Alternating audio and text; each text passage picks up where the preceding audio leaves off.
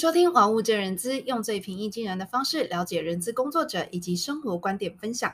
Hello，大家好，不知道大家周末过得好吗？哦，明天呢就是即将上班的日子喽，希望大家呢也可以保持愉快的心情，迎接呃这个星期一的到来。好，那在今天的节目当中呢，想要跟大家分享两个主题。第一个主题是分享近期的一个新闻的报道。好，然后第二个主题呢是。呃，来聊聊说在职场上面怎么样去做公司式的一个切割，那怎么样才是比较好的方式啊？所以就跟大家来聊聊呃这两个主题。好，那我们很快就来分享第一个主题是什么样的一个新闻呢？呃，就是如果大家去搜寻关键字啊，麦当劳父子，应该就可以查到相关的新闻。那这个新闻是在说什么呢？就是大家可以想象，就是啊。在麦当劳里面有一对父子，他们就坐在椅子上面。那这个儿子呢，他面前呢，桌子在他面前的桌子上有一个小小的蛋糕，上面插满着蜡烛。啊，那他一闭着眼睛在许愿。而对面呢，坐着就是他的父亲。啊，那父亲呢，拿着手机在帮他录影。好，那就是帮他庆生这样子。好，那看起来呢，这个爸爸他不是一个非常非常富有的人。你看他的穿着啊，啊，你就会知道说，其实。呃，他不是那种很有钱的人啊。那我不知道说，大家听我叙述这个画面，你的心中会有什么样的一个想法？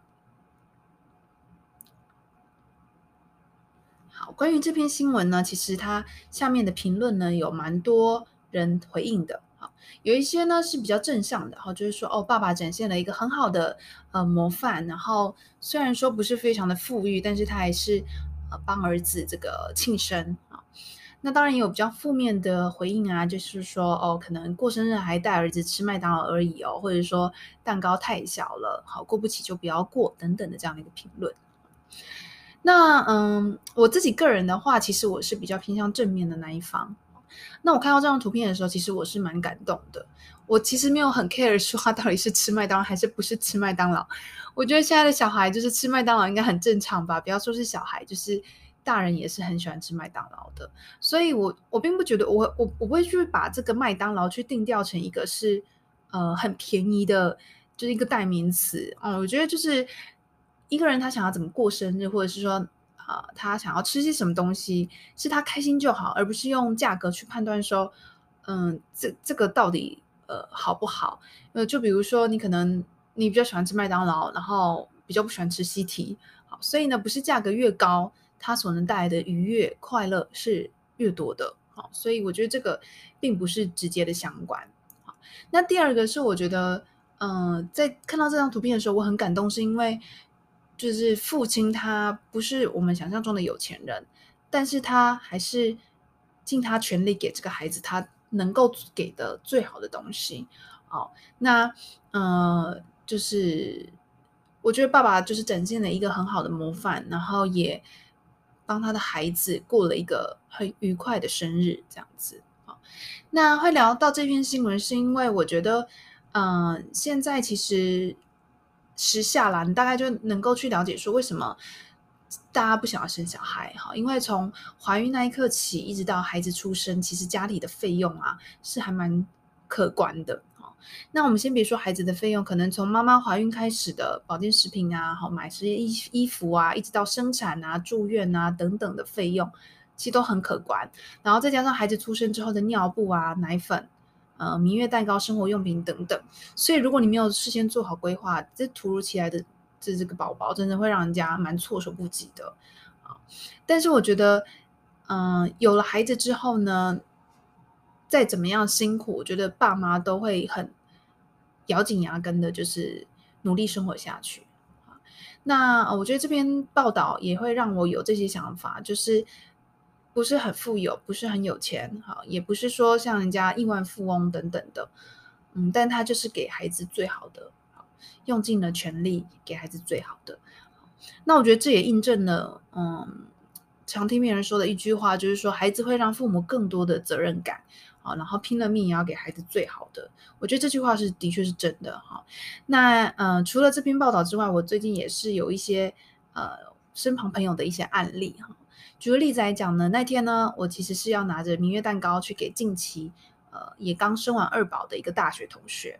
那这个大学同学呢，我记得他在大学的给我的形象就是一个蛮呃很瘦，然后呃也是一个柔柔的女孩哈，然后感觉就需要别人呵护这样子。但那一天呢，我在等待他的时候呢，远远的我就看到他很奋力的骑着这个 U bike 啊，就是他个子真的很很瘦小，好，然后他篮子里面就装了两大袋呢，要给呃我的这个呃一些衣物这样子。然后他骑得非常非常的气喘吁吁，然后很匆忙的就赶过来，然后才刚做完月子没有很久的她，其实也没有太多时间休息，因为她要照顾她的大宝还有二宝，其实也是蛮忙的，好忙着哺乳啊，忙着回职场，也忙着过生活。那我那天看着她这样骑脚踏车过来的时候，我的心中那个画面真的是还蛮，呃，蛮蛮对比的，就是她大学的时候是一个这样，觉得好像是比较需要被呵护的女孩，但是她那天。这样子有点就是呃，让人家觉得很很很很心疼吧，就会觉得说哦，真的就是当了妈妈之后，你所有的重心啊，都会为呃为了这个孩子去努力，那你也不会 care 说你到底没有化妆，你也不会 care 说呃你到底。就是有没有顾好自己？你可能最 care 也是觉得就是孩子这样子。然后他那那天呢，拿东西给我的时候呢，他还呃一直叮咛我说：“哦，就是呃要小心啊。”然后东西我拿哦，就是他也不会让我要不会让我拿，感觉是他来呵护我的那种感觉。所以就是心中那种对比其实蛮强烈的。然后也可以真正感受到，就是一个女孩她当了妈妈之后那样的一个勇敢跟勇气。好，那当然呢，身旁也。不乏这个例子啦，哈，我觉得多不胜数，可能，呃，休完产假就要回去的女性啊，然后还有为了养孩子的奋力工作，不管是你是在呃这个炽热阳光下做做工作的人，或者是你很遇到一些没有很好的老板，哈，在公司里面也是必须看人家脸色的大家，哈，我觉得呃当父母很不简单，然后生活呢也从来都不简单，所以呢回到这边就是要跟大家讲。是说，就算这篇报道它下面有很多这样的一个负面的呃这个回应，但我觉得如果你不是当事人的话啊，就不要再去做这样太多不好的揣呃不好的揣测或回应了哈，因为我相信啊爸爸妈一定都是尽全力给孩子最好的。好，那有一些人他光是活着就已经非常非常的用力了，那能够嗯、给孩子这样的一个呃。就是幸福的感受，我觉得不牵扯到钱，幸福的感受，我觉得就是非常非常好的了。所以呢，也是想要跟在收听节目的你啊、呃、分享，就是说，如果你也为了生活呢，非常非常的努力，或者说你身旁也有呃小孩，你有养小孩、生小孩，呃，真的真的好，就是辛苦了。那让我们彼此互相勉励，好，一想一起为了这个呃生活而加油。那呃，简短音乐后呢，我们继续回到节目当中。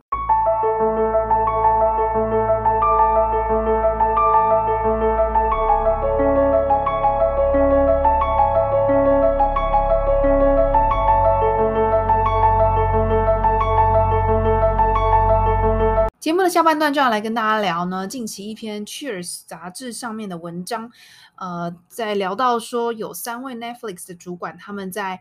呃，公司的第三平台叫 Slack，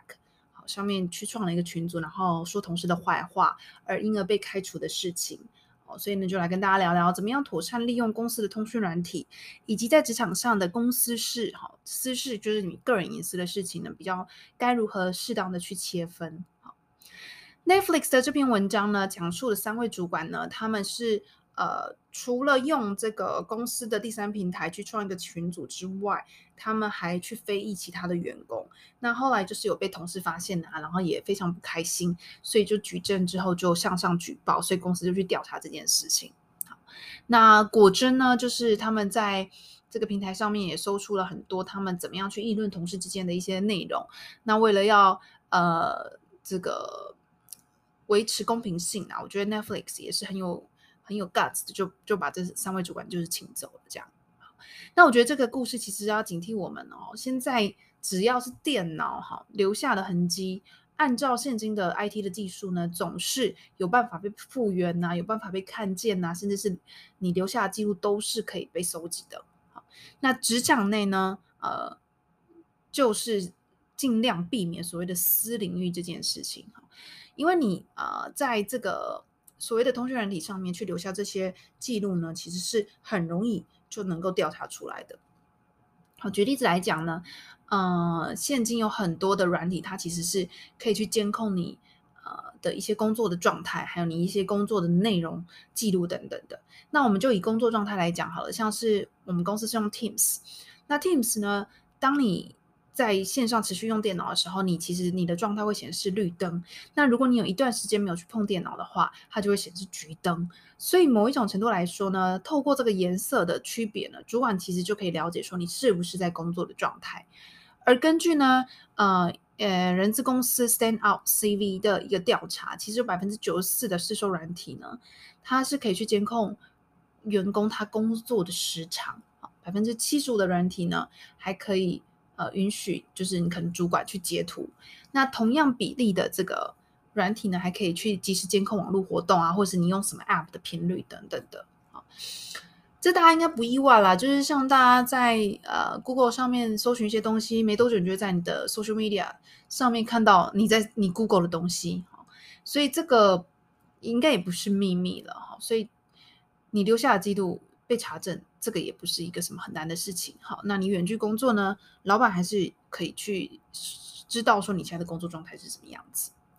所以小吴就是建议大家，就透过这这个杂志的报道了，好，就是在公司的任何软体上的言论都要特别特别的小心。如果你自己都觉得这这个言论它其实是处于一种灰色地带，哈，就请你不要用公司的软体留下记录。那也延伸跟大家分享职场中的一个我觉得需要把持的一个原则哈，这也是一个主管曾经跟我分享的。他告诉我说，适度的保持好的心机，是保护自己的一种方式。这心机并不是说你要去陷害别人，而是我们在说出来、做出来的每一件事情上面，都要对他人有呃这个所谓合理的警警戒心。好，因为你不知道说。呃，在公司里面，人跟人之间的相处交流啊，你说的这些话，你讲的这些字，呃，会被传成什么样的意思？很多时候你可能没有这样的意思，但可能传来传去，它就变了调。好，然后在做事上面呢，我觉得也是做好自己分内的事情，就尽量减少，好，或者是要控制自己去议论同事之间的作为。我觉得每个人有每个人的一个工作方式，你看得开心，你看得不开心，你就自己放心里。有时候你呃讲出去，我觉得反而会造成不必要的麻烦。好那如果你能够做到这些的话，其实就可以避免掉很多人际关系上面的一个呃 trouble，然后降低你可能树立敌人的机会。好，那至于呢，在职场上的公事跟私事该怎么样去切割呢？嗯，小吴的观念是，毕竟我们在公司里面，我们还是需要有跟同事间建立一起建立起。良好的关系，所以如果你趁着跟同事讨论公事的时候，关心一下说，诶，近期怎么样啊？近况怎么样啊？我想大概是无伤大雅的。好，那如果呢，你的公司呃，因为业务关系可以用一些社群媒体，比如说 Line 啊、FB 啊，一定会跳出私人的讯息的时候，我自己的做法是，除非是紧急的讯息，我才会当下回复。好，其余的呢，我就是等我午休休息，或者是我下班时间，我再去回复。就是把持着在什么时间点做好当下的事情，才会让时间更有效的被运用。因为如果你在上班时间你还在回复这些 lie 的话，其实第一打断你的工作，第二你也没有办法真正好好去回复这些呃可能你私人的讯息，而且会可能会花比较多的时间。倒不如呢，你工作的时间就好好的工作，你休息的时间你就好好的回复讯息。好，就是我刚才所说的，在对的时间做对的事情，好，你的时间呢会运用的更有效率。好。所以呢，今天就在节目当中跟大家做这样的一个分享哈，希望大家会喜欢，呃，是比较贴近生活化的一些呃个人的一些观点的分享啦哈。那如果你觉得这个分享对你有帮助的话，也欢迎分享给你身旁的好友啊，也欢迎订阅呢，呃，这个娃物正人资。那如果你有任何的呃想法或者是问题的话，都欢迎透过呢 IG 来跟小吴分享。那我的账号呢是是 C H E N Y I 点 W U 点七，谢谢大家的收听。那我们就下次再见喽，拜拜。